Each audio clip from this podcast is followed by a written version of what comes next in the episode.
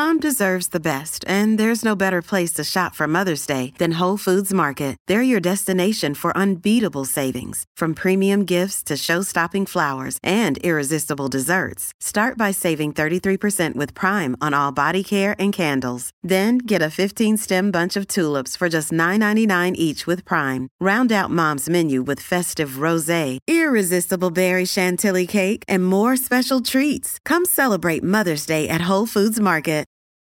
Your brain needs support, and new Ollie Brainy Chews are a delightful way to take care of your cognitive health. Made with scientifically backed ingredients like Thai ginger, L-theanine, and caffeine, Brainy Chews support healthy brain function and help you find your focus, stay chill, or get energized. Be kind to your mind and get these nootropic chews at ollie.com. That's O L L Y.com. These statements have not been evaluated by the Food and Drug Administration. This product is not intended to diagnose, treat, cure, or prevent any disease.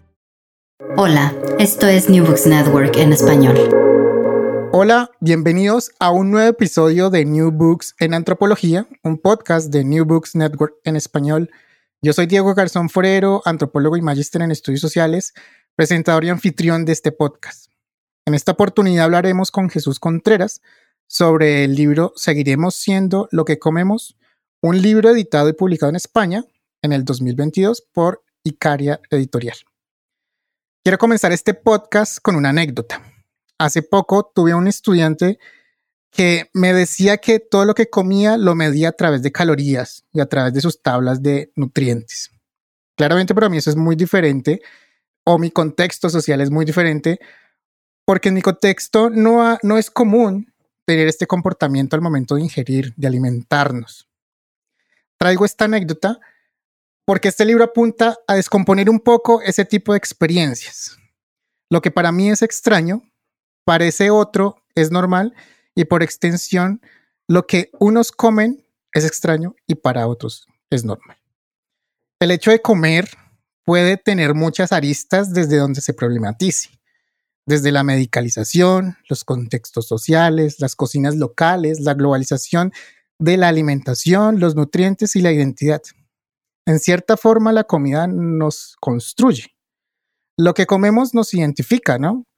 Si pensamos en guacamole, si pensamos en tortillas, si pensamos en arepas, si pensamos en paella, todo nos referencia a una ubicación, a unas poblaciones, a unos idiomas, a unos comportamientos. Siendo así, claramente no habían tablas nutricionales antes, ahora sí las hay. ¿Qué pasa en ese movimiento de alimentarnos en donde la comida ahora sí tiene esas tablas de nutrientes? En donde incluso los animales son sujetos de derecho. Eso podría ser una pregunta también que podemos estar desarrollando. Bien, el libro del que hablaremos hoy eh, es sobre esas reflexiones sobre lo que somos a partir de lo que comemos. Y por eso la pregunta que titula el libro, ¿seguiremos siendo lo que comemos? En este nuevo episodio hablaremos con Jesús Contreras, él es antropólogo de la Universidad de Barcelona. Las investigaciones de Jesús se centran en el campo de los comportamientos del consumo y los comportamientos alimentarios. Sus especialidades son la antropología económica y la antropología de la alimentación. Autor del libro del que vamos a hablar hoy, Seguiremos siendo lo que comemos. Bienvenido Jesús, gracias por aceptar la invitación de New Books Network en español. Muy buenas, encantado. Gracias Jesús por aceptarnos esta invitación. Bien, claramente este es un libro, eh, a mí me llena un montón porque he investigado un poco sobre, este, sobre esta temática, pero antes de entrar en el libro, Jesús, quisiera eh, explorar un poco sobre el bagaje del investigador. De New Books Network nos gusta conocer al investigador, a la persona detrás de las letras, detrás de la investigación. Cuéntanos sobre tu experiencia investigativa, de pronto cuáles son los gustos de investigación. Eh, y esto también te lo pregunto porque el libro es resultado de muchos años de investigar sobre este aspecto. Cuéntanos, cuéntanos sobre ti. ¿Dónde comienza ese interés por estudiar la alimentación, el consumo, desde la antropología? Sí, bien, en, eh, diríamos, yo como docente mi, asignatura principal en la Universidad de Barcelona era antropología económica. Y los textos de antropología económica, mayormente, o incluso alguna definición de economía, era el estudio de la producción, la distribución y el consumo, el proceso de la producción, la distribución y el consumo. Pero, sin embargo, eh, sobre el consumo había muy poca cosa en los textos. ¿eh? Eh, había mucho de producción, de sociedades tribales, cazadores-recolectores, pastores, etcétera, hasta las sociedades, diríamos, contemporáneas o, o, diríamos las sociedades industriales y urbanas, etcétera. Mucho de producción, mucho de distribución, que si la reciprocidad, que si los mercados, etcétera, etcétera, pero de consumo realmente había muy poco. Y eh, era una cuestión importante. Entonces, yo en un principio me fijé mi atención en dos aspectos del consumo absolutamente generalizadas, por un lado, eh, absolutamente generalizados, y por otra parte, eh, eh, tremendamente cotidianos, que era el vestido, el vestirse, ¿no? Todos nos vestimos de una manera u otra, y hay una diversidad en el vestido, y también la comida. Todos los días comemos más o menos, de una manera o de otras, etcétera, etcétera. Entonces, diríamos, son prácticas de consumo habituales, cotidianas, regulares. Yo siempre digo que eh, todos los días tomamos alguna decisión alimentaria y alguna decisión vestimentaria. En cambio, eh, no sé, yo por ejemplo a lo largo de mi vida creo que solo he tomado cuatro veces la decisión de comprar un auto. ¿eh? y tengo muchos años. Yo creo que eh, cuatro veces, eh, obviamente, eh, el proceso de la toma de decisión de comprar un auto dura más minutos o más días que el de comprar un alimento o una, o una camisa. Pero me interesaban esos dos, dos aspectos. leí, por casualidad, la verdad, un artículo de Claude Fisler, socio, socioantropólogo francés, que se titulaba Gastronomía eh, y gastronomía, que yo recogí luego en una compilación de artículos que titulé Alimentación y Cultura. Y realmente ese, ese artículo me encantó. Me encantó porque, mm, digamos, aparte de tratar el consumo desde la cotidianidad, lo simbólico, lo material, etcétera, etcétera, eh, bueno, te dabas cuenta también de lo que yo he dicho siempre, que la alimentación es un fenómeno complejo y multidimensional aparentemente banal, porque lo hacemos todos los días, ¿eh? pero es tremendamente complejo y multidimensional. Bueno, eh, me interesó, incorporé, diríamos, mi programa de antropología económica, pues mm, tenía una parte de consumo en el que yo hablaba un poco del, vestido, ¿eh? siguiendo algún, un semiólogo francés, Roland Barthes, y también algunos textos de, de, antropología clásicos, ¿no? que hablaban de cultura material, etc. Y incorporé este artículo de... Y a partir de ahí propuse al Ministerio de Agricultura, Pesca y Alimentación, que así se llamaba nuestro Ministerio de Alimentación en aquellos años, eh, una compilación de artículos para que fuera publicado por el propio Ministerio. Además, me, eh, estaba, me pagaban para eso y, bueno, me metí ampliar o a desarrollar, diríamos, el interés que la lectura de ese artículo de Claude Fisler me, había provocado. Eh, hice la selección, finalmente no la publicó el Ministerio de, Agricultura, Pesca y Alimentación, sino que lo publicó la Universidad de Barcelona y eh, propuse una asignatura, diríamos, de carácter solo trimestral, que era Antropología de Alimentación. Y la introducción que yo había preparado para aquel libro, que finalmente no publicó el Ministerio de Agricultura, fue mi primer, ah, mi primer librito, un librito casi de bolsillo, que se titulaba Antropología de la Alimentación. Em, tuvo un cierto éxito, eh, eh, un, éxito, diríamos, sobre todo porque eh, a partir de aquel momento me invitaron a cursos de verano, pero desde el campo de la nutrición, curiosamente, más que de la antropología, desde el campo de la, de la nutrición. Bueno, digamos que sin querer toqué una tecla que, pues bueno, que parece ser que faltaba. Es decir, en España en aquellos momentos no había estudios desde la historia, la sociología o la antropología eh, en relación a la alimentación. Lo cual no quiere decir que no se hubieran abordado cuestiones, pero por ejemplo la historia podía interesarse por los precios del trigo eh, en 1848-1849, o sea, cosas muy, muy localizadas en el tiempo, muy concretas, etcétera, eh, que tenía que ver, eran estudios de historia económica fundamentalmente, etcétera. indirectamente también pues, de historia, de cultura material, etc. Pero aquello, abordar la, la, alimentación como ese fenómeno complejo y multidimensional, no.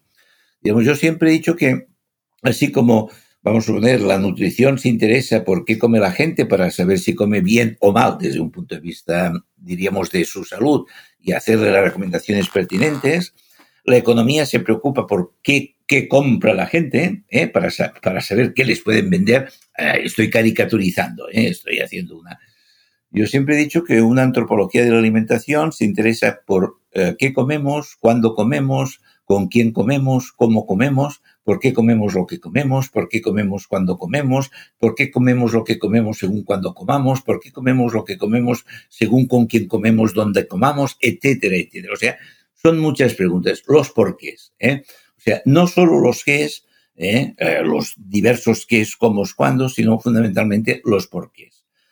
Y esto también desde una perspectiva, como diríamos, más interdisciplinar. Claro, si no sabemos los porqués, porque ahora todo el mundo habla de alimentación. ¿Eh? Todo el mundo habla de alimentación y todo el mundo, eh, todas las disciplinas hablan. Yo diría que casi no hay ninguna disciplina científica, algunas hay, ¿eh?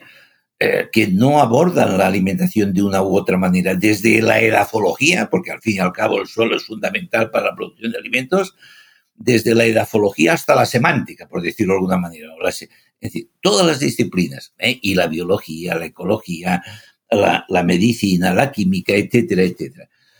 Um, pero, diríamos, uh, hace falta saber por qué, por qué hacemos las cosas. Al fin y al cabo, la alimentación tiene una particularidad que es que ingerimos los alimentos. ¿eh? Ingerimos los alimentos. La boca o el paladar es como una especie de aduana, es frontera y aduana, ¿eh? donde se revisan los equipajes, pero diríamos, antes de que lleguen a la aduana parece como si el, pasaporte es cultural. ¿Eh?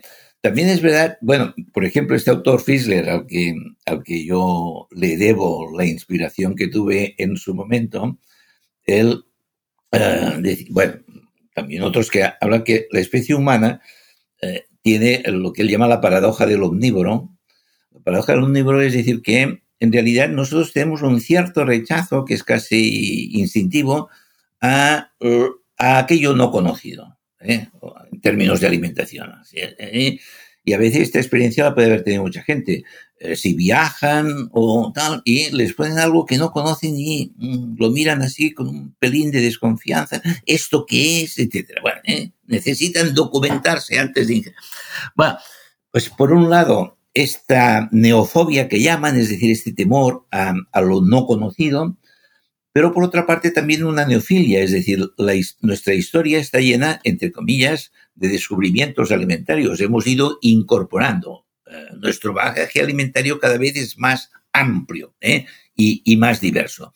Porque en definitiva, en la medida en que nosotros necesitamos de una serie de nutrientes para tener lo que ahora se diría una alimentación equilibrada, pues esto ha obligado, ¿eh? diríamos, a explorar, arriesgarse incluso en algunas ocasiones, etcétera, etcétera. Bueno, pues esta paradoja del omnívoro, la neofilia y la neofobia.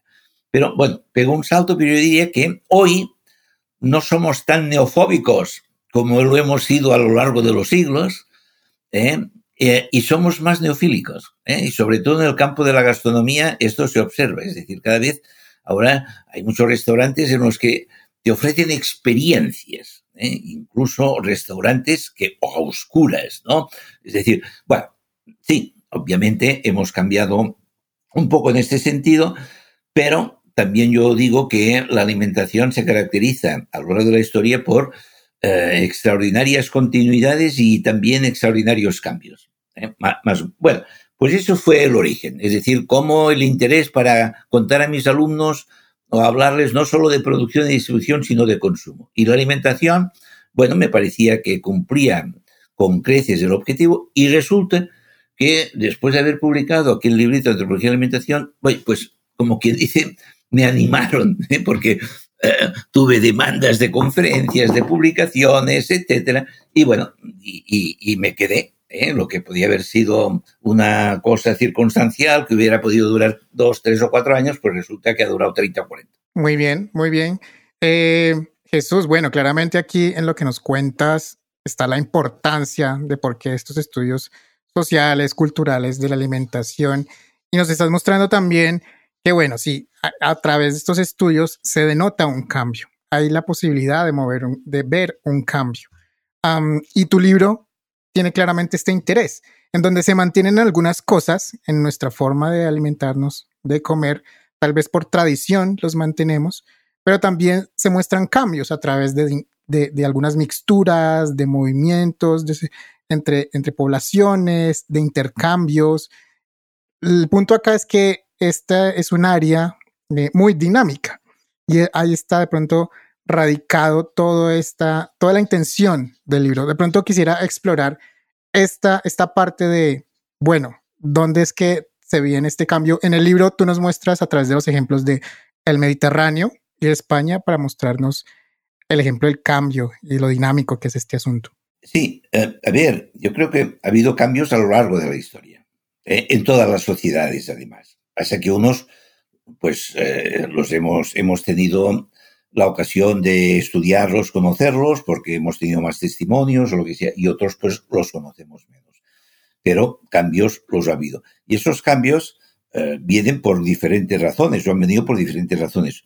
Uno, porque la naturaleza de la que nosotros obtenemos los alimentos cambia también. ¿eh?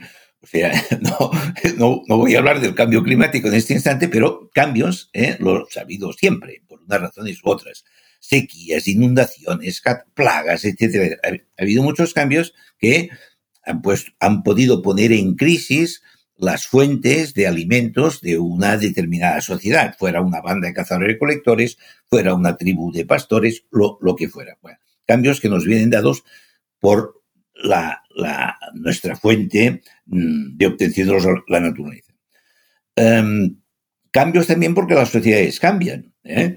Eh, diríamos, eh, se desplazan, o sea, diríamos, las personas nos desplazamos más o menos de una manera definitiva o solo temporal. Es decir, hay cambios, hay contactos entre sociedades, a veces pacíficos, eh, mediante los intercambios, a veces conflictivos, ¿eh? mediante el robo, las guerras, etcétera, etcétera, etcétera.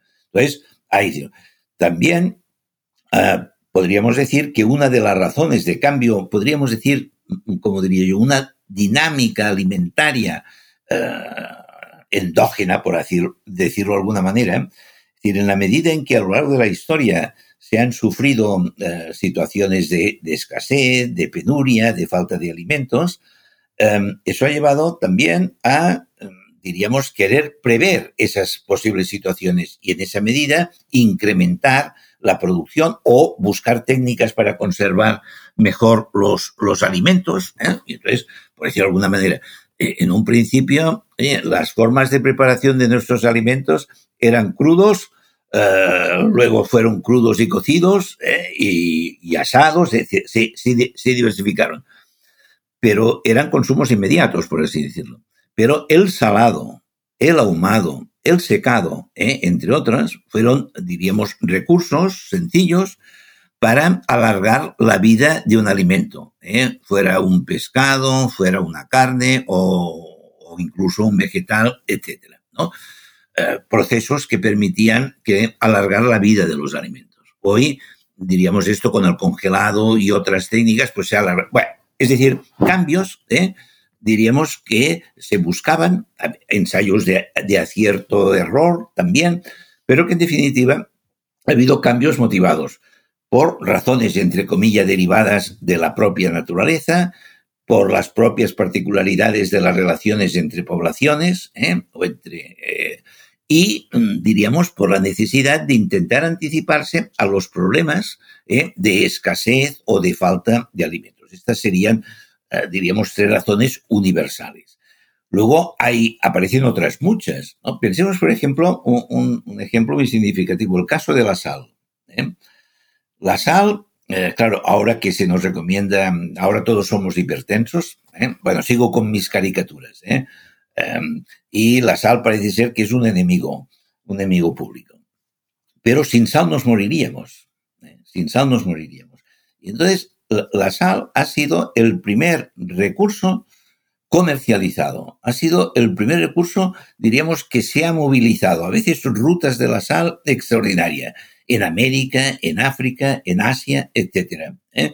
Salinas de mar, salinas de fuente, etcétera, etcétera, ¿no? De mina. Bueno, eh, un ejemplo, ¿no? Como la necesidad de un producto como la sal, ¿eh? Que es necesario no solo para los humanos, aunque muy poca cantidad, ¿eh? Eh, pero también para muchos animales, pues eso fue una fuente de comercio extraordinaria y de contacto, etc. es decir, que hay razones económicas, razones, eh, diríamos, de la naturaleza, razones del contacto entre sociedades, etc. Y luego, también otro elemento, en aquellas sociedades, como diría yo, más, más diversificadas, eh, en clases, en jerarquías o lo que sea, también la alimentación era un elemento de diferenciación, de distinción. Hay un libro famosísimo de Pierre Bourdieu, La distinción, se titula precisamente, como, eh, diríamos también, y, bueno, hoy día la distinción, por así decirlo, pues claro, eh, puede ser la residencia, los automóviles, etcétera. También la alimentación lo sigue, pero no tanto como antaño, cuando no había ni automóviles ni otras cosas, ¿no? Entonces la gente se diferenciaba, diríamos, más por la alimentación. Mira, en, Italia, en la Edad Media, había una expresión que, eran, que era de diferenciación social, el popolo graso y popolo magro.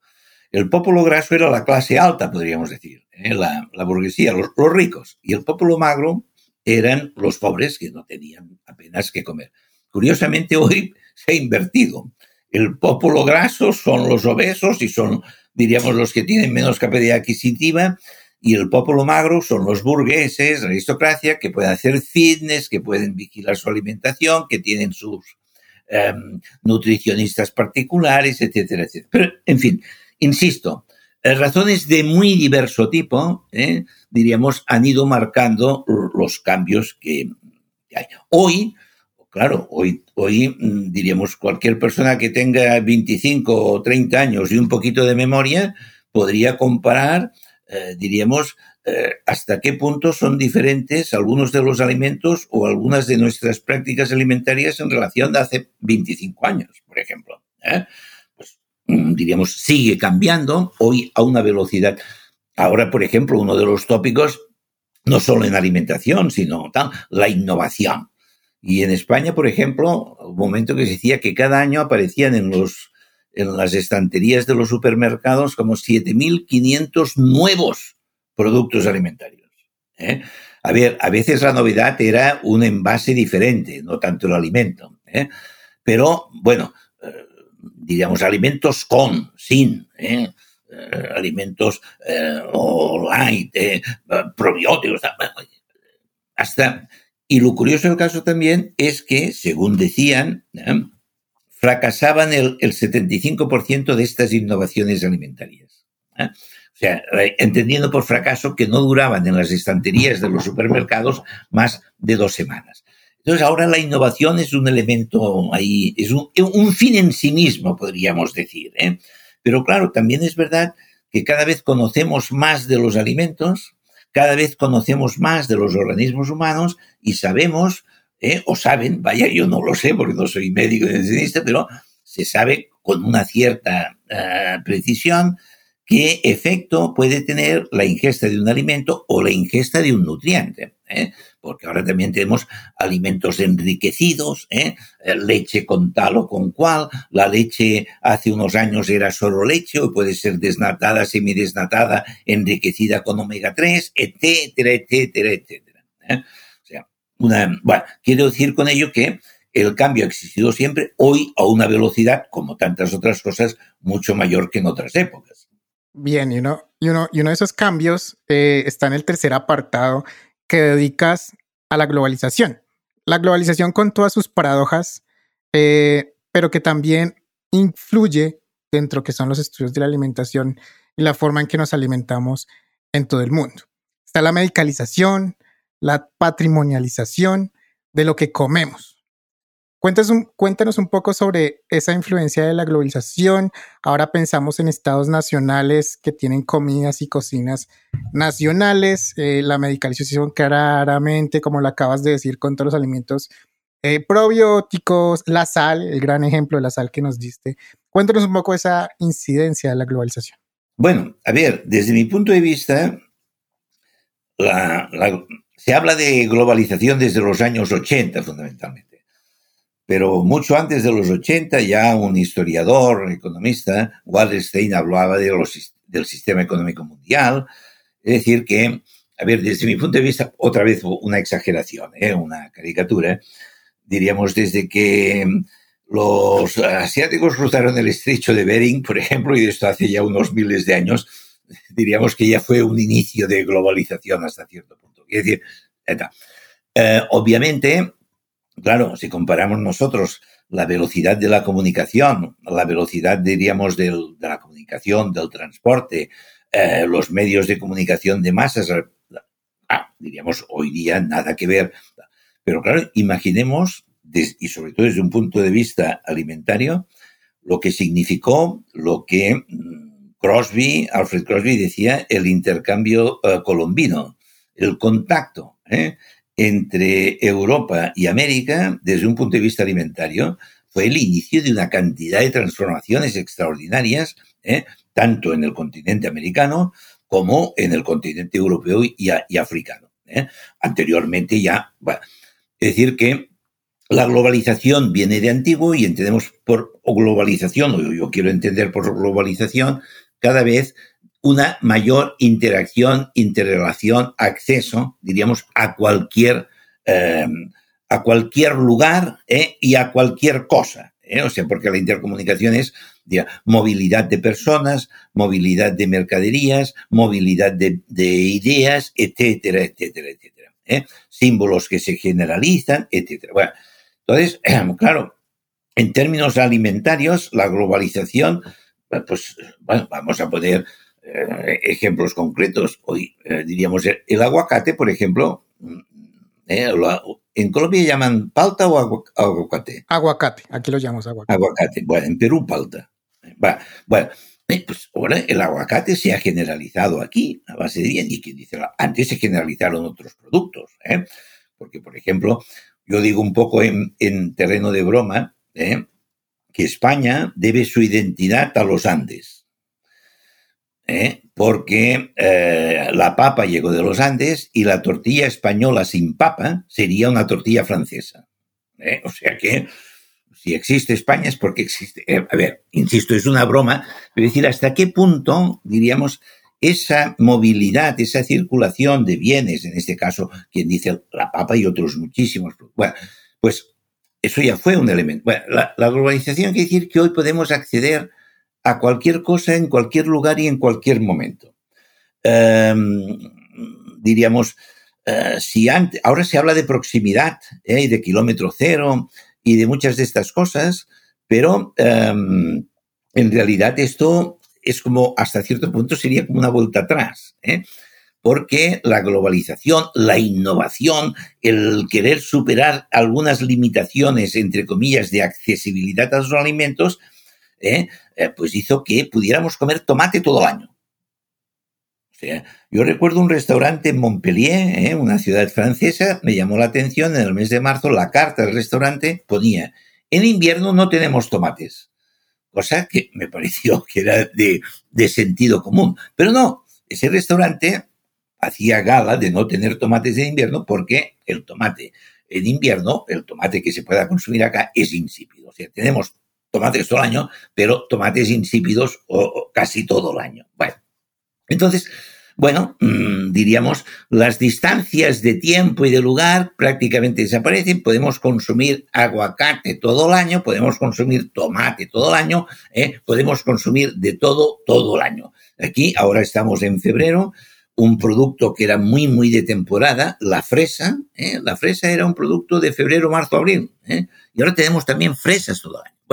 Y esto diríamos prácticamente con cualquier producto. Obviamente puede cambiar la sazón de un producto u otro si es su temporada o no. Bueno, esta es una dimensión de la globalización, pero hay otras muchas. Diríamos ahora, por poner otro ejemplo, eh, nosotros, y bueno, y no es, no es publicidad, pero tenemos McDonald's en todos los países del mundo. Y quien dice McDonald's dice cualquiera otra de las marcas ¿eh? de esto que se llama comida rápida o fast food o como se le quiera llamar, en todo el mundo, en todos los países del mundo. Es otro ejemplo de esa globalización. ¿eh? Otro ejemplo de globalización, esta ahora ya desde el ámbito, diríamos, más nutricional. Todos los países tienen o pirámides nutricionales o casas, ¿eh? o sea, donde se resumen las recomendaciones de lo que se debe consumir a una semana, tantas piezas o tantas raciones de esto, otro. Tenemos casas, platos o pirámides en todos los países del mundo. Con una particularidad, que diríamos, la nutrición, como es una ciencia, em, y tienen sus congresos, ¿eh? Eh, bastantes congresos, ¿eh? pues diríamos teóricamente se ponen de acuerdo en los congresos de cuáles deben ser las recomendaciones. Es verdad también que esas recomendaciones a lo largo de los últimos 50 años pueden haber cambiado mucho. Y lo que se recomendaba hace 50 años no se recomienda ahora. Voy a contar un chiste. ¿eh? Voy a contar un chiste. Era un humorista catalán que había, ya murió. Este tenía una viñeta y su personaje siempre estaba fumando. Entonces, en una de sus viñetas, una de sus chistes decía, antes los médicos decían que el aceite de oliva era malo y ahora dicen que es bueno. Antes los médicos decían que el pescado azul era malo y ahora dicen que es bueno. Doctor, ¿he de dejar de fumar? Bueno, no, es verdad que todavía no recomiendan que se fumen los médicos, pero lo que dice del aceite y del, y del pescado azul, eh, en España, en la década de los años 60 y 70, se arrancaron millares y millares y millares de olivos. Y se plantó girasol, girasol, girasol. El aceite girasol tenía mejor prensa que el aceite de oliva. Eh, bueno, hubo una crisis aquí, eh, que con, con, muertos, que fue un fraude de aceite de colza, y entonces eh, empezó a recuperarse el aceite de oliva y ahora el aceite de oliva es, diríamos, el comodín de la dieta mediterránea, se vuelven a plantar olivos, etcétera, etcétera. Bueno, quiere decir que, bueno, eh, pero la nutrición, eh, todos los países tienen su, su comité, eh, todos los países tienen, ya insisto, su pirámide, su plato, su casa, con las recomendaciones nutricionales. Obviamente hay matices, desde la el, plato de México, pongamos por caso, o a la pirámide de la dieta mediterránea que, promulgan aquí en España, hay, hay diferencias, ¿eh? pero en definitiva podríamos decir que, eh, diríamos, la búsqueda de una alimentación saludable basada en el equilibrio nutricional, etcétera, etcétera, pues también se ha universalizado, ¿eh? es, común. Y, y otros, bueno, y una de las paradojas bueno, como, decía en los años 60, los años 60 fueron los años de la Revolución Verde. Ahora se vuelve a hablar de, de Green Revolution, pero en un sentido distinto, ¿eh? como la vuelta a una alimentación vegetal. Es curioso, pero en los años 60, los años de la Revolución Verde, el problema era el hambre y para, eh, diríamos, solucionar el problema del hambre había que aumentar la producción de alimentos y la productividad ¿eh? en la producción de alimentos. Y eso se concretó, bueno, mecanización, ¿eh? mecanización agrícola, intensificación en definitiva, de unas u otras maneras para producir más alimentos, para producirlos en menos tiempo, etc. Si en los años principios de los 60 en España un pollo necesitaba pues, ¿qué diré yo?, cuatro meses para poder ser comercializado y consumido, pues ahora es ocho o nueve semanas. Es un, ejemplo concreto de, esto. Esta otra. Bueno, ¿qué, qué significó esta, esta revolución verde? La pérdida, la desaparición en muchos casos de centenares, por no decir miles de variedades eh, de plantas, algunos de algunos animales, etc. ¿eh? fuera de manzana, de melón o de, o de lo que fuera. O sea, la desaparición de muchas variedades. Y podríamos decir que en los años 60, ¿eh? pleno auge de la Revolución Verde, todos los gobiernos del mundo, comunistas y capitalistas, subvencionaron la Revolución Verde. A principios de los años 90, eh, algunos empiezan a quejarse de los efectos no deseados de la Revolución Verde, ¿eh? que es esa pérdida de biodiversidad. La palabra biodiversidad ¿eh? es relativamente reciente. Bueno, la palabra a lo mejor no, pero el uso es relativamente reciente. Un, lamento, donde estamos perdiendo biodiversidad. Han desaparecido miles o cientos de variedades, etcétera, etcétera. Y a partir de los años 90, algunos países, no todos, empiezan a subvencionar la recuperación de algunas de las variedades que habían desaparecido como consecuencia de la Revolución Verde. También a otro nivel, antes yo hablaba de los tomates insípidos. Bueno, también desde el punto de vista ya de la, podríamos decir, de la gastronomía, algunos gastrónomos empiezan a quejarse de que están desapareciendo platos y recetas tradicionales, em, que muchos de nuestros platos y de los alimentos que consumimos son insípidos, sin sabor, ¿eh? etcétera, etcétera. Y entonces ¿eh? aparece una especie de nostalgia ¿eh? La nostalgia es un gran motor, puede ser un gran motor económico la nostalgia. La nostalgia de lo que habíamos perdido y entonces quieren recuperarse platos, bueno, uno, en algunos evitar que desaparezcan y en algunos otros casos recuperar los que habían desaparecido, etc. Y entonces empezamos a hablar de patrimonio alimentario, un patrimonio que hay que conservar. Hasta los años 90, yo diría que incluso finales de los 90, el patrimonio cultural eran de las bellas artes, fuera la arquitectura, la pintura, la música o lo que sea. Pero a nadie se le habría ocurrido hablar de la alimentación como una cosa patrimonial. Y ahora incluso la ONU, ya desde 20 años más o menos, o la UNESCO, perdón, ¿eh? que hablando del patrimonio intangible, y ahora ya tenemos varios, entre comillas, eh, bienes, desde la gastronomía francesa a las cocinas indígenas mexicanas, pasando por la dieta mediterránea y 15 o 20 cosas más, que son patrimonio inmaterial de la humanidad. Y ahora todos los países, todos, bueno, todos quizá no, pero muchos países ¿eh? Inventarían su patrimonio alimentario.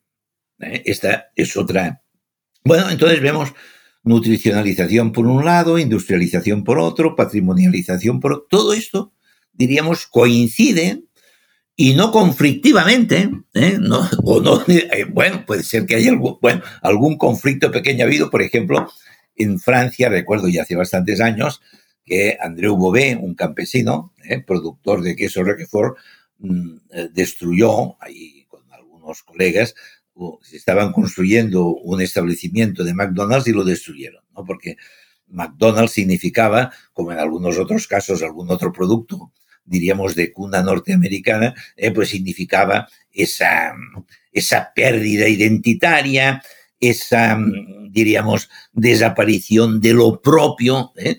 La cantidad, yo, por ejemplo, ahora basta pasear por la calle para, en fin, recoger información constante. Yo veo eh, establecimientos eh, de comida, sean restaurantes o de venta de comida. Palabras sabor de siempre, de antes, ¿eh? incluso ya en términos positivos. Y eso es, bueno, diríamos eso. Por un, por un lado podríamos decir la recuperación de la, de la tradición. Ah, otra de las paradojas. Yo me acuerdo, yo, tengo bastante edad, soy bastante mayor, y en los años 70, incluso en antropología y sociología, una teoría dominante de origen también norteamericano era la teoría de la modernización. ¿eh? Al cambio se le llamaba modernización. Y tradicional era, si no un insulto, se le parecía, ¿no? Ser tradicional era una cosa. En cambio, ahora la tradición es un valor de la modernidad. Y es curioso porque la tradición se, en términos, se declina de muchas maneras. Tradición renovada, Tradición adaptada, casi tradicional. Recuerdo un restaurante en Tours, cerca de París, ¿eh? que ponía restaurante casi tradicional, etcétera. ¿no? Entonces, la tradición es un valor de la modernidad. Esto se da sobre todo en alimentación, ¿eh? también en otros campos, pero en alimentación quizá con mayor profusión y diversidad. Bien, y uno de esos valores de la modernidad son los avances tecnológicos. y los avances tecnológicos también vienen a transformar las dinámicas alimentarias. Quisiera preguntarte, Jesús, sobre, bueno, ¿cuál es tu punto de vista sobre los avances tecnológicos? Claramente hay movimientos en donde uno diría, bueno, esto puede ayudar a mantener mejor nutrición, mejor alimentación a las personas, pero también hay otro de pronto extremo en donde podría ser unos avances tecnológicos que realmente no nos sirven de mucho a veces. Quisiera preguntarte sobre eso. Bueno, a ver, en relación a la alimentación, a ver, la de entrada, ¿eh? y en los años 60, eh, diríamos, se cocinaba en las casas, la gente iba poco de restaurante, o por lo menos no tanto como ahora. Y, eh, bueno, yo publiqué, hice un estudio de innovación, las lógicas de la innovación alimentaria, y en los años 60 las innovaciones alimentarias tenían que ver sobre todo con dos cosas. Con la comodidad o la conveniencia, en inglés dicen convenience food, ¿eh? Eh, la comodidad, la conveniencia, la facilidad para cocinar, porque ya eh, diríamos el tiempo empezaba a ser uno de los condicionamientos más importantes. Tenía que ver eso y eventualmente con la accesibilidad. Por ejemplo, bombones de chocolate, recuerdo, no voy a decir la marca, pero una industria muy importante, multinacional importante, que decía, no hace falta que sea tu cumpleaños, era un anuncio dirigido a mujeres, eh, no hace falta que sea tu cumpleaños para que te regales una caja de bombones. ¿Eh? O sea, los bombones ya no, ya no eran, no necesariamente tenía que ser una fiesta, un cumpleaños, un... no, oye, te los puedes regalar, si no cada día... Eh, y entonces, ya digo, la publicidad destacaba sobre todo eso, conveniencia, muchas tareas que se hacían en casa se hacían en la fábrica, y entonces ya eh, alimentos de primera gama, segunda gama, tercera gama, cuarta gama, quinta gama, sexta gama. ¿eh? Eh, se combinan desde lo que se hace en la, en la industria, en la fábrica, ¿no? Alimentos listos para comer, un minuto en el microondas y ya está, etcétera, etcétera. Entonces, yo diría que en términos de innovación o de aplicaciones tecnológicas en la alimentación, hay que distinguir, bueno, distinguir o hablar, por un lado, de las industriales, y por otro lado de las domésticas. ¿eh? El congelador, ¿eh? la nevera y el congelador, ¿eh? que se generalizó, a ver, en los años 50, que yo ya, ya, era, ya existía, ya, que en los años 50 solo tenían nevera y nevera de hielo las familias ricas.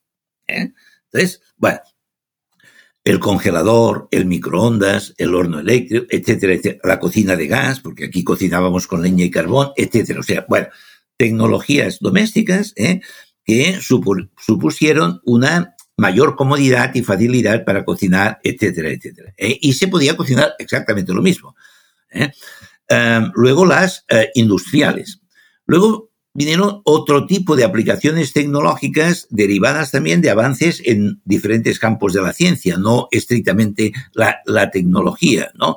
Pues eso, diríamos, mm, mira, recuerdo también, eh, bueno, en el año, si no recuerdo mal, 87, conocí una fábrica que aquí en el, en, el País Vasco, en España, que comercializaba hamburguesas, chorizos, eh, sobrasada, varios productos, eh, que tenían sabor de la hamburguesa, textura de la hamburguesa, olor de hamburguesa, pero 100% vegetal. No estoy hablando de estas hamburguesas que están apareciendo ahora todos los días, aparece una hamburguesa. No, no, en el año 87, o sea que hace eh, casi 35 o 36 años.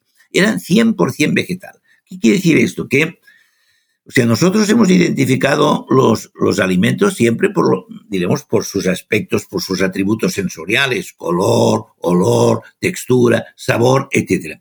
Bueno, pues esto, la ciencia, la tecnología, ha permitido combinarlas a su antojo hasta cierto punto. La tecnología ¿eh? puede reproducir cualquier tipo de olor, ¿eh? o si no cualquier tipo, cualquier tipo de olor, de sabor, etc. Y entonces, claro, esa es. Luego, eh, mejoras, por ejemplo, yo digo, a ver, hay personas que son muy antitecnológicas, ¿no? Parece como si la tecnología en el campo alimentario todo vaya en perjuicio de la alimentación. Bueno, yo diría, claro, un tipo de alimentos que se consumen desde la prehistoria, alimentos fermentados, a controlar la fermentación, ¿eh? para, pues eso no, no puede ser malo. Un ejemplo clarísimo es en el caso de los vinos. Diríamos, hoy día los vinos son infinitamente superiores a los vinos de hace 40 y 50 años. ¿eh? Y es gracias a la tecnología. ¿eh?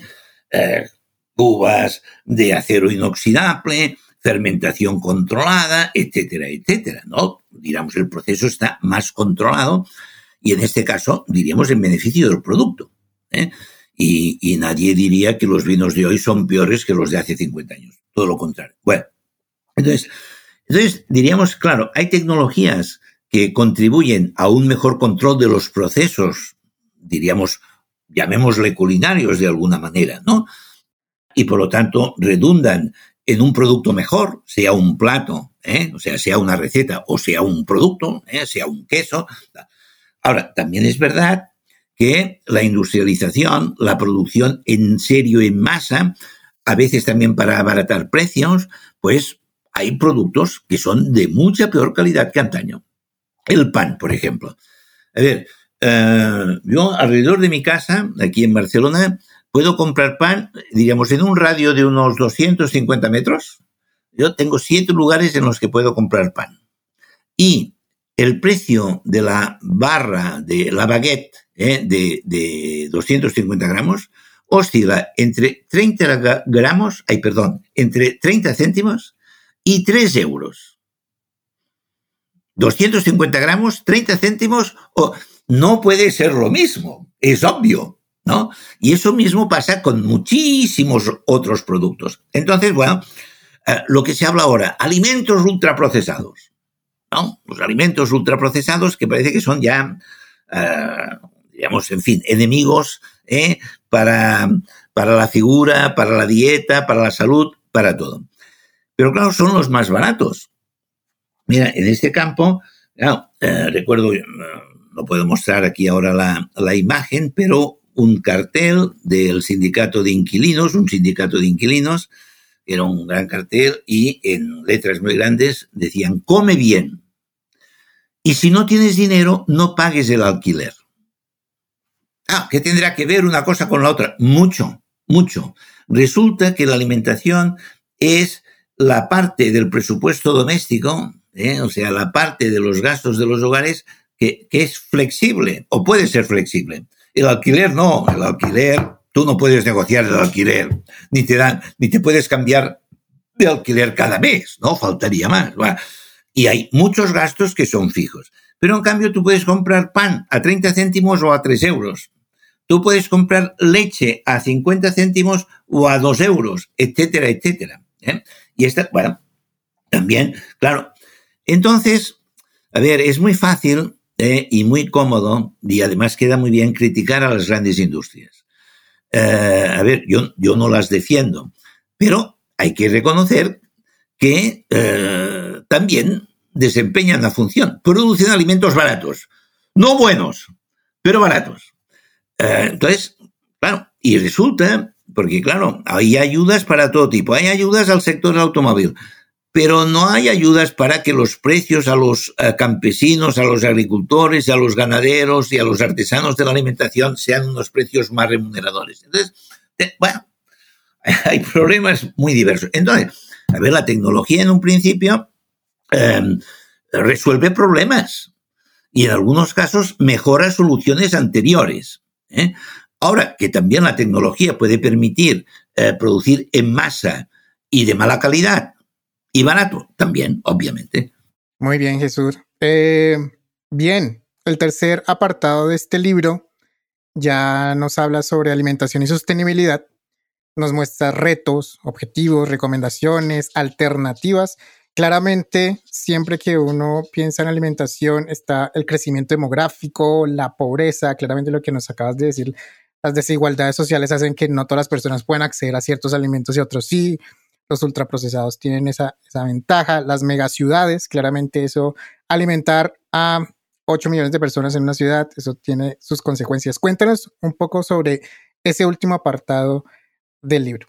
A ver, eh, antes decía que todas las disciplinas eh, tienen algo que decir sobre alimentación. A otro nivel también podríamos decir que en un gobierno no hay ministerio eh, que no tenga algo que ver con la alimentación. Desde el Ministerio del Interior, hasta el Ministerio de Industria, el Ministerio de Turismo si lo hay, el Ministerio de Agricultura, etcétera, etcétera. ¿Eh? Todo, ¿eh? el Ministerio de Salud, obviamente, etcétera, etcétera. Bueno, Em, diríamos que ahora una de las palabras mágicas es el de la sostenibilidad. Y esto en el 2019, si mi memoria no me falla, después de que se publicara el informe del Comité de Expertos de, la ONU, pues eh, diríamos el planeta está en peligro, ¿eh? el cambio climático, hay que eh, procurar por la sostenibilidad y en buena medida la sostenibilidad está amenazada precisamente por la forma de producir los alimentos y de los alimentos que consumimos.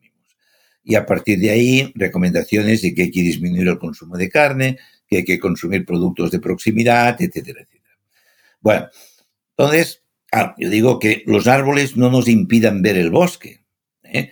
Claro, eh, tú acabas de hablar de ciudades de 8 millones de habitantes. ¿eh? Las hay de 20 y 22. 8 quizás sea Bogotá, no lo sé pero mm, Ciudad de México eh, con su área metropolitana tiene más de 20, Sao Paulo también, Tokio, Calcuta, etcétera, etcétera. Cada vez las ciudades crecen más. Otra de las recomendaciones también de, ese comité de expertos, que luego se, todos los medios las popularizan, es que había que consumir alimentos de proximidad. Bueno, ah, eso es muy fácil de decirlo, pero en una ciudad de 8 millones de habitantes, eh, o una ciudad de 20 millones de habitantes, eh, no es tan fácil consumir productos de proximidad. Los productos vienen de lejos, eh, de más o menos lejos, podríamos decir. Entonces, a ver, señores, abordemos esta cuestión con un poquito de criterio. Dar recomendaciones, hacer recomendaciones y dar consejos es muy fácil, incluso dar buenos consejos es muy fácil. Yo me considero un buen consejero, por ejemplo, es, es muy fácil, pero la aplicación no. Entonces, por ejemplo, bueno, yo en el libro cito que eh, esas recomendaciones, esas buenas recomendaciones del Comité de Expertos de la ONU, eh, no son igual de fáciles de cumplir para una persona que diríamos su ingreso es de un euro, de un dólar diario, ¿eh? o que su presupuesto es de un dólar diario, a quien tiene 50, 60, 80 o 100 euros diarios, obviamente. Entonces, esa es una cosa. Por otra parte, Claro, eh, cuando se habla de sostenibilidad, se piensa también, bueno, hemos de preocuparnos para que nosotros, diríamos, podamos alimentarnos bien y garantizar la alimentación de nuestras generaciones futuras. Completamente de acuerdo, faltaría más. Pero a mí también me preocupan los casi 900 millones de personas que hoy sufren hambre y mueren de hambre. Esta eh, es otra. Luego, en términos, a ver, yo no, no soy ecólogo, ni biólogo, ni eh, pero en términos, diríamos, de la contribución al CO2, etcétera, claro, eh, si tenemos en cuenta cómo criamos nosotros a los hijos hoy, cuando yo era pequeño, eh, mi madre utilizaba pañales reciclables, porque eran de, eran de, diríamos, de paño. Se les llamaban pañales porque era de paño. Hoy son productos plásticos y se consumen. Bueno, y es una de las cosas también que se ha generalizado. ¿Eh? No, porque entonces son de usar y tirar. ¿eh? Entonces, claro, las criaturas consumen mucho y una criatura contribuye mucho ¿eh? al calentamiento del planeta. Cuidado, no estoy diciendo que no haya que tenerlas, evidentemente, pero lo que quiere decir es que hay que abordar el asunto en su, en su globalidad, en su totalidad. En antropología siempre hemos presumido de ser holistas, de analizar la, las partes en relación al todo y en relación en relación a sus partes. Bueno, yo creo que ahora todo el mundo da consejos, los ecólogos desde la ecología, los biólogos desde la biología, los nutricionistas desde la nutrición, pero es que hemos de intentar casarlo todo ello. ¿eh? Y este es uno de los problemas que, que, yo veo. ¿eh? Hay un, un, dicho que no me acuerdo de quién es la frase, eh, y lo he intentado buscar, pero no, dicen que es preferible una solución aproximada a un diagnóstico preciso que una solución precisa a un diagnóstico aproximado.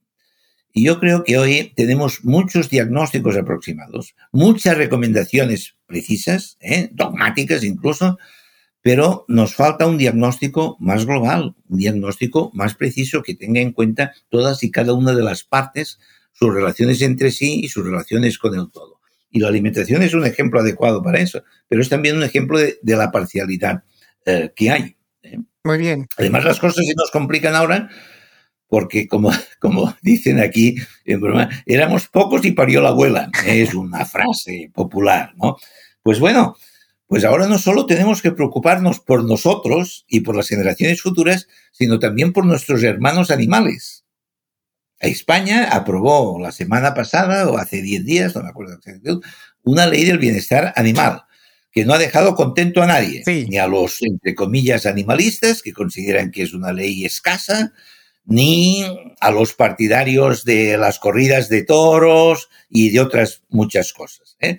Pero, bueno, es otra cosa que está, que está ahí. Uno de los cambios ahora, por ejemplo, es el, ascenso del veganismo. ¿eh? Eh, veganismo. Bueno, en España sí, en los últimos cinco años se ha duplicado ¿eh? la, cifra de personas que se declaran veganas, pero claro, partíamos de un 0,5%. ¿eh? Entonces estamos a un 1%. El caso vegetarianos, que hay muchos tipos y hay más, etc. Y ahora la palabra de moda es flexitariano. Flexitariano. Que flexitarianos son los que siguen una dieta flexible. O sea, pueden comer, consumir carne y pescado, pero eh, de vez en cuando, raramente. Y, se, y consumirían fundamentalmente Em, vegetales, vegetales, legumbres, granos, etc. Pero yo les decía el otro día a unos, eh, digo, a ver, flexitarianos es lo, que hemos sido todos a lo largo de la historia, porque carne se consumía muy poca, consumían carne los ricos. ¿eh? Es verdad que el acceso a la carne de diferentes calidades, antes hablaba de precios, bueno, en un, supermercado aquí, eh, famoso, ¿eh? Eh, pues en la carne de pollo la puedes comprar desde en el mismo supermercado, desde 2,60 euros hasta 29 euros. ¿eh? Es decir, es igual. La carne de pollo es accesible. Antes era un lujo, ¿eh? ahora es un alimento entre comillas vulgar, etcétera. Bueno, entonces, no, flexitarianos lo hemos sido siempre, ¿eh? Y bueno, y en cualquier caso ahora es una palabra nueva, según tengo entendido, de 1992, pero está teniendo mucho éxito. Veganismo, flexitarianismo, etcétera. ¿eh? Bien, bien, qué chévere cerrar con esa, con esa reflexión, porque sí, hay muchos países eh, en diferentes partes del mundo que sus jurisprudencias están acoplando a eso, ¿no? ¿A qué pasa ahora entonces con la alimentación cuando los animales ahora son sujetos de derecho? creo que hay muchas reflexiones en el derecho, en las múltiples disciplinas que pueden estarse metiendo mm. en eso, ¿no? Sí, a ver, em, yo creo que uno de los primeros países en aprobar una ley de protección animal, que en cualquier caso es distinto, ¿no? La protección es una cosa y el derecho a los animales es un grado más, ¿eh? es un grado más. A ver, claro, diríamos, eh, el, el, veganismo, un veganismo radical, ¿eh? que puede coincidir, si no al 100%, casi con el animalismo, ¿eh? que es otra, otra de las, diríamos, de las tendencias ahora. Los animales son, diríamos, nuestros hermanos. ¿eh? Em, claro, este es un problema filosófico interesante y no es nuevo. ¿eh? Digamos, hay antecedentes de estas discusiones. Y nada, recuerdo, no sé si era Buffon, un físico, biólogo, filósofo francés de finales del siglo XVIII, él popularizó el término de la, eh, la cadena del ser, ¿eh? y luego, por otro lado, lo que diríamos la cadena trófica. ¿eh?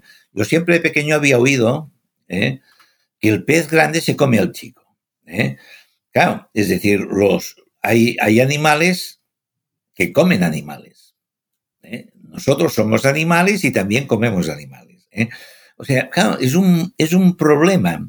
Entonces, en definitiva, es que hoy diremos, yo el otro día hablaba en una conferencia de que el, el flexitarianismo no es tanto una nueva dieta, sino una nueva conciencia. ¿eh? Una nueva conciencia que tiene que ver con la ética animal, ¿eh? o diríamos el, el, bienestar animal, con, mm, diríamos, una conciencia ecológica, ¿eh? debido al cambio climático, la preocupación por la sostenibilidad y por la salud. ¿no? Es decir, es una confluencia de, razones, de intereses, etc. Pero claro, este es un problema filosófico. Bueno, todos los problemas son filosóficos, algunos son matemáticos, pero bueno. Y entonces, claro, se plantea de nuevo para muchas personas esto es completamente nuevo, les cuesta entender, ¿no? Que de repente, o casi de repente, aquello que ha sido la base de su alimentación, ordinaria o festiva, ¿no? Este es Porque claro, aquí en, en, España, por ejemplo, la, mira, hay un, un refrán que yo uso mucho que dice, verduras y legumbres no dan más que pesadumbres. La carne, carne cría y da alegría. Es decir, durante siglos, toda la sociedad hemos deseado más carne y más saciedad. La carne era algo escaso y deseado. Él no voy a entrar ahora en cuestiones de carácter fisiológico sobre el valor de la carne en términos de saciedad. Hay mucha discusión ahora que si, si las proteínas vegetales pueden sustituir, eh, diríamos, al 100% a las proteínas animales, etc. Parece que hay coincidencia incluso entre los veganos que una alimentación estrictamente vegana supone la carencia de la vitamina B12, ¿eh? no lo sé, ya digo, yo no soy nutricionista y tal. hay una discusión que a veces se concreta en, una posible carencia nutricional, pero también leí no hace mucho que un juez de Inglaterra había fallado que el, veganismo era una creencia o, una actitud filosófica y que en esa medida había que respetarla, igual que hay que respetar pues a los musulmanes, a los judíos, a los católicos, a los protestantes, etcétera, etcétera. ¿no? Entonces, bueno, esta es una cuestión que se plantea ahora. ¿eh? Eh, oye, a ver, eh, si no recuerdo mal, los derechos humanos se aprobaron en la ONU en 1956 o 54, no recuerdo ahora exactamente el año, pero sí, era mediados de la década de los 50.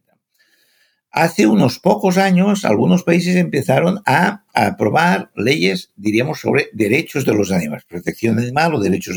España la acaba de aprobar hace pocos días. ¿eh? no la he leído todavía. ¿eh? Bueno, y también, mm, bueno, derechos humanos, derechos de los animales y derechos de la naturaleza. ¿eh? O sea, también pronto hablaremos de los derechos de la naturaleza. La naturaleza no se la puede maltratar, ¿eh? algunos dicen. Porque maltratar a la naturaleza es maltratarnos a nosotros mismos o hipotecar nuestro futuro. Bueno, ahora es un momento, yo diríamos que todo este tipo de debates, ¿eh? A veces se plantean en términos estrictamente comillas, ¿eh? científicos, en otras ético-científicos, en otras ético-filosóficos estrictamente, etcétera. Estamos en ello estamos en ello. ¿eh? Eh, uno de los elementos en relación a los animales es el seres sintientes, son seres sintientes. Y claro, si son seres sintientes, claro, si nosotros les provocamos sufrimiento, claro, pues estamos en contra del sufrimiento. Pero bueno, yo estoy en contra del sufrimiento de los animales y también del sufrimiento de las personas que pasan hambre. Muy bien, muy ¿Eh? bien. Sí, es, un debate, es un debate que hay que abrir y bueno, esas nuevas no, no, está bastante abierto, ¿eh? pero saldrán todavía más ramificaciones, ¿eh? porque este tiene muchas ramificaciones. Esperemos los próximos libros en esos temas. Muy bien, muy bien. Ya para ir terminando, Jesús, bueno, creo que, bien, aquí ya podríamos intuir un poco la respuesta al libro.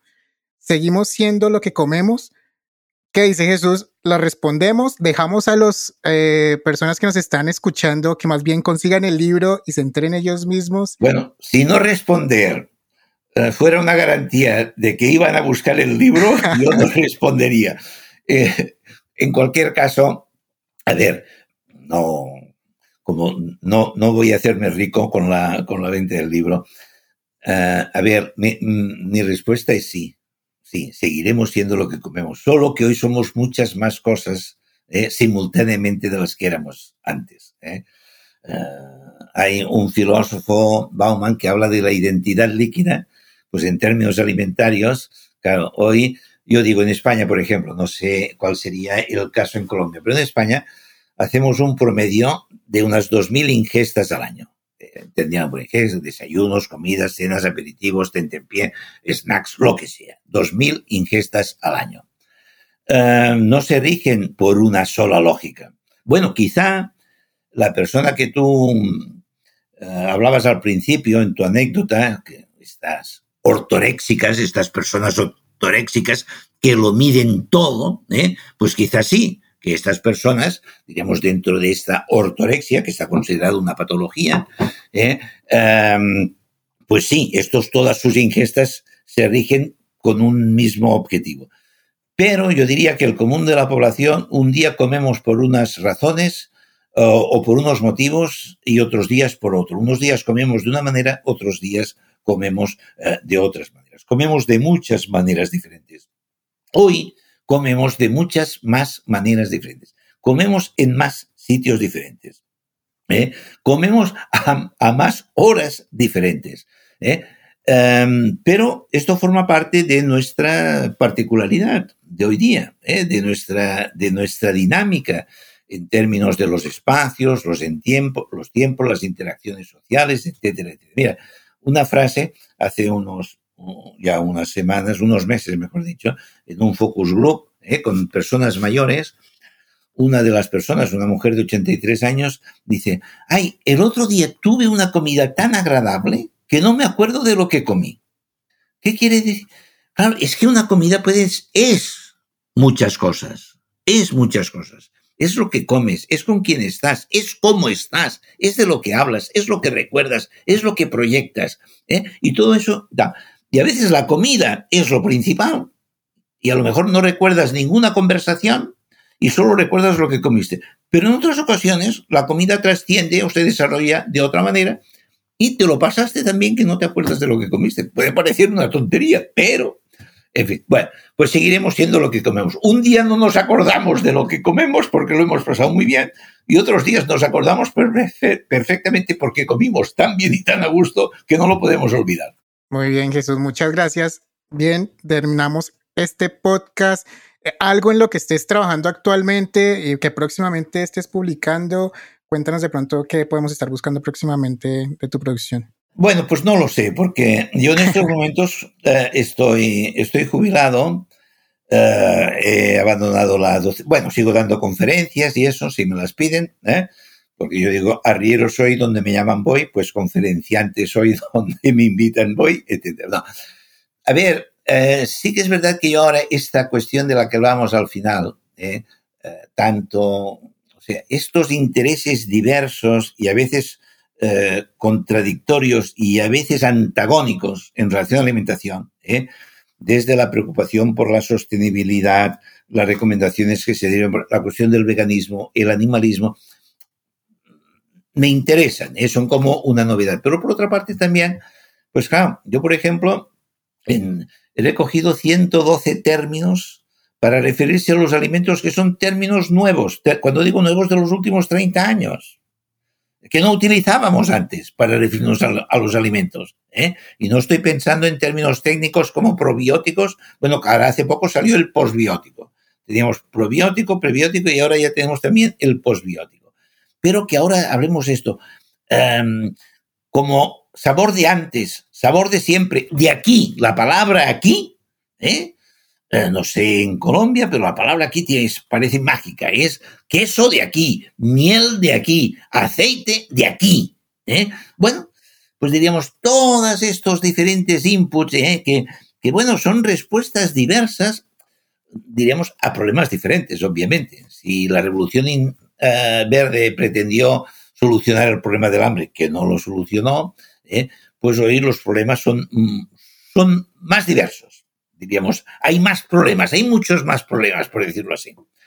De todas formas, yo diría que el más importante sigue siendo el del hambre. Vale, vale. Bien, muchísimas gracias Jesús. Gracias a todas las personas que nos escucharon. Recuerden que estamos hablando del libro Seguiremos siendo lo que comemos, publicado en 2022 por Icaria Editorial. Gracias a todas las personas que nos escucharon en este nuevo episodio de New Books Network en español. Recuerden que pueden compartir este podcast con estudiantes, con colegas, con personas interesadas en conocer sobre antropología, sobre estudios de la alimentación. Estamos ahí siempre para que puedan compartir el conocimiento. Estamos en Spotify, Apple Podcast y claramente en newbooksnetwork.com. Yo soy Diego Garzón y nos estamos escuchando en la próxima. Salud. Gracias por escuchar New Books Network en español.